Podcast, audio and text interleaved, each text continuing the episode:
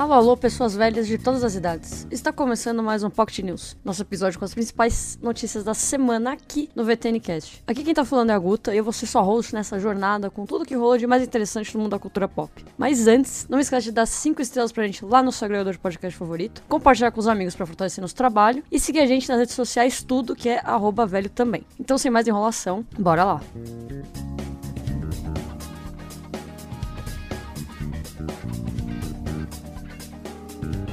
Thank you.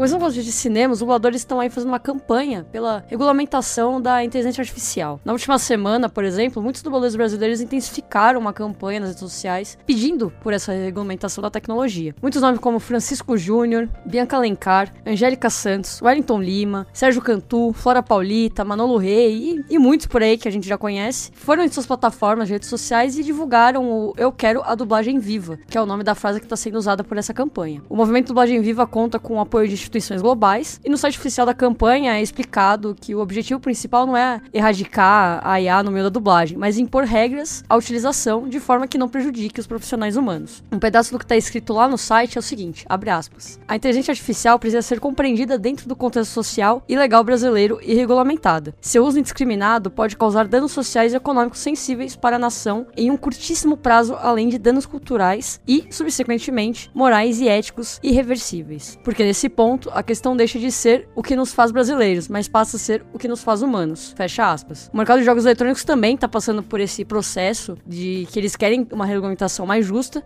da mesma forma que estava sendo pedida pelo Sindicato dos Atores e dos Roteiristas. A próxima notícia é que os indicados do Oscar de 2024 foram revelados finalmente. A Academia de Artes e Ciência Cinematográfica anunciou quem que vai estar tá por aí. A gente vai deixar a lista para você ver. Lá no site do Proibido Ler eu fiz uma publicação contando a lista completa de quem vai estar. Tá. Mas para facilitar para vocês, ó, Oppenheimer tá liderando com 13 nomeações ao prêmio. E ele também destacando Pobres Criaturas com 11 indicações, Assassinos da Lua das Flores com 11 indicações e Barbie com 8. Esses são os principais nomes com maior número de indicações, pelo menos durante uh, o processo do Oscar, tá? A cerimônia de premiação acontece no próximo dia 10 de março, lá em Los Angeles, e ele vai ser apresentado pelo Jimmy Kimmel. A próxima notícia é que o Ryan Gosling comentou o, a sua indicação feita no Oscar. Ele pode vencer até duas categorias por sua performance em Barbie, né? Por outro lado, a gente teve a péssima notícia de que a Margot Robbie e a Greta Gerwig, que é estrela e diretora do live action, respectivamente, não concorreram a nenhuma participação no prêmio. Nem como melhor direção e também nem como melhor atriz, que gerou uma, um desapontamento bem grande pelo público na internet, mas também pelo ator Ryan Gosling. O ator publicou uma carta aberta nas redes sociais e falou o seguinte: abre aspas. Estou extremamente honrado por ser indicado por meus colegas, ao lado de artistas tão notáveis em um ano com tantos filmes excelentes. E nunca pensei que diria isso, mas também estou incrivelmente honrado e orgulhoso por retratar um boneco de plástico chamado Ken. Não existe Ken sem Barbie, e não existe filme da Barbie sem Greta e Margot, as duas pessoas mais responsáveis por esse longa, que fez história e foi mundialmente celebrado. Ninguém poderia ser reconhecido pela produção sem o talento, coragem e genialidade delas. Dizer que estou decepcionado por não terem sido indicados por suas respectivas categorias seria um eufemismo. Fecha aspas. Ele também comentou parabenizando todas as outras pessoas que foram indicadas em certas categorias por Barbie e também a América Ferreira porque ela tá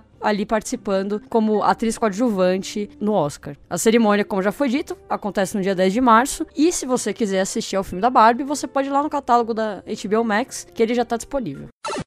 Agora, pra notícia de streaming, a série do Demolidor vai ter o retorno do Wilson Battle como mercenário. O ator pode retornar para participar da terceira temporada da série do Demolidor lá da Netflix. Ele interpretou um Benjamin Poindexter, que é um assassino contratado pelo Rei do Crime, para se passar pelo Homem Sem Medo e sujar seu nome. No final da temporada, o vilão acabou ficando paraplégico porque ele acaba sendo gravemente ferido pelo próprio Rei do Crime, mas ele passa por uma cirurgia experimental para poder recuperar os movimentos. Ainda não se sabe como vai ser a participação do personagem na nova série do herói também, que vai ter sua estreia no Disney Plus. Próxima notícia é que a segunda temporada de Invencível vai ganhar a data de retorno aí. O perfil oficial da série no X compartilhou um vídeo que mostra algumas cenas do que pode rolar agora na próxima parte da temporada, que vai ser estreado no dia 14 de março. Para quem não sabe, Invencível acompanha as aventuras de Max Grayson, que precisa se virar para defender a Terra de perigosas ameaças, ao mesmo tempo que lida com, o, com obstáculos da vida do jovem adulto. Todos os episódios da série estão disponíveis lá no catálogo do Prime Video e também um episódio especial focado na Eve atômica. Agora, a última notícia de streaming é que Crossroads, que é um filme que contou com a Britney Spears, ele vai chegar em fevereiro no catálogo da Netflix. O primeiro filme estrelado pela cantora finalmente vai chegar em alguma plataforma de streaming, coisa que nunca tinha acontecido até agora. A premissa do filme conta com três jovens amigas de infância prestes a entrar na vida adulta que partem numa viagem pelos Estados Unidos, de carona com um desconhecido. Durante esse trajeto, elas acabam descobrindo a si mesmas e também a amizade que une elas. O filme vai chegar no catálogo vermelho aí no dia 14 de fevereiro.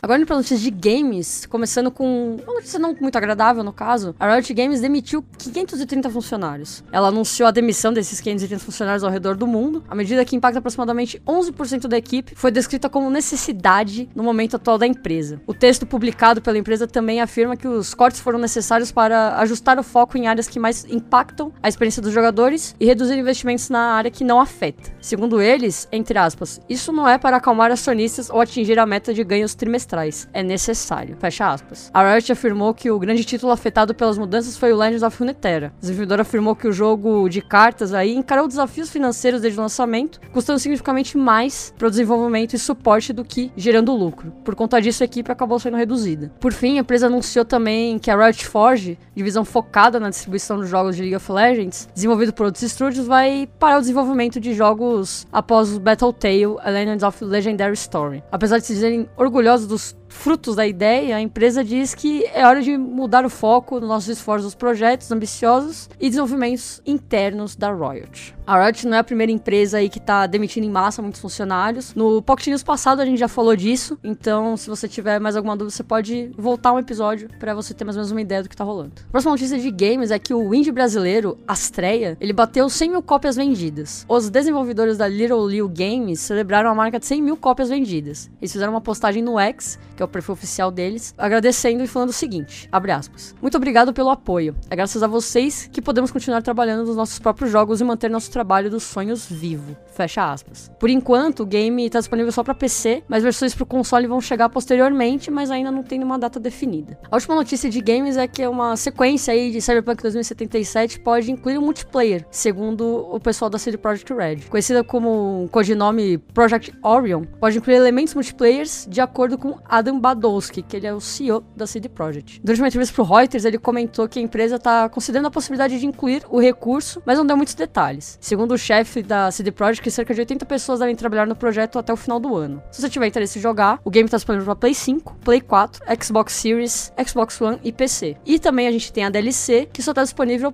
para geração nova e PC. Agora indo pra música, o Paramore cancelou o show deles aqui no Lollapalooza desse ano. A organização do festival confirmou que a banda vai ser substituída por Kings of Leon no dia 23 de março. O cancelamento no Lola vem alguns meses depois do Paramore apagar praticamente todo o seu conteúdo das redes sociais, depois que eles terminaram um contrato com a Atlantic Record Group, que é a gravadora que lançou a banda. O Lollapalooza disponibilizou em seu site instruções para os fãs que quiserem efetuar um reembolso do ingresso pro festival. O evento acontece no dia 22, 23 e 24 de março no Autódromo de Interlagos aqui em São Paulo. Os ingressos pro evento já disponíveis lá no site oficial, então se você tiver afim, corre lá que ainda tem bastante. Agora indo para as estreias do cinema, a gente tem Anatomia de uma Queda e Vidas Passadas, dois filmes aí que estão concorrendo ao Oscar. No streaming a gente tem Mestre do Ar no Apple TV. Na Netflix a gente tem O Amor Não Espera, primeira temporada. Seis Nações, Acesso Total, primeira temporada. Mestres do Universo, A Revolução, primeira temporada. Griselda e Em Ruínas, que é um filme coreano que parece ser muito interessante. Já em games a gente tem Graven, Apollo Justice, Like a Dragon Infinite Health e Tekken 8. Por enquanto, essas são as notícias principais que a gente tem para trazer essa semana. Mas não esquece de deixar sua opinião lá no nosso Instagram do que você tá achando do programa, se você tá curtindo, se você acha que faltou alguma notícia. E também não esquece de seguir a gente nas redes sociais, tanto do VTNcast quanto as nossas pessoais mesmo, da gente que participa sempre do programa. E também não esquece de deixar cinco estrelinhas pra gente, que ajuda bastante a expandir e mais pessoas conhecerem o VTNcast. E não deixe de conferir nossos episódios quinzenais. Um beijo fabuloso e até a próxima sexta-feira.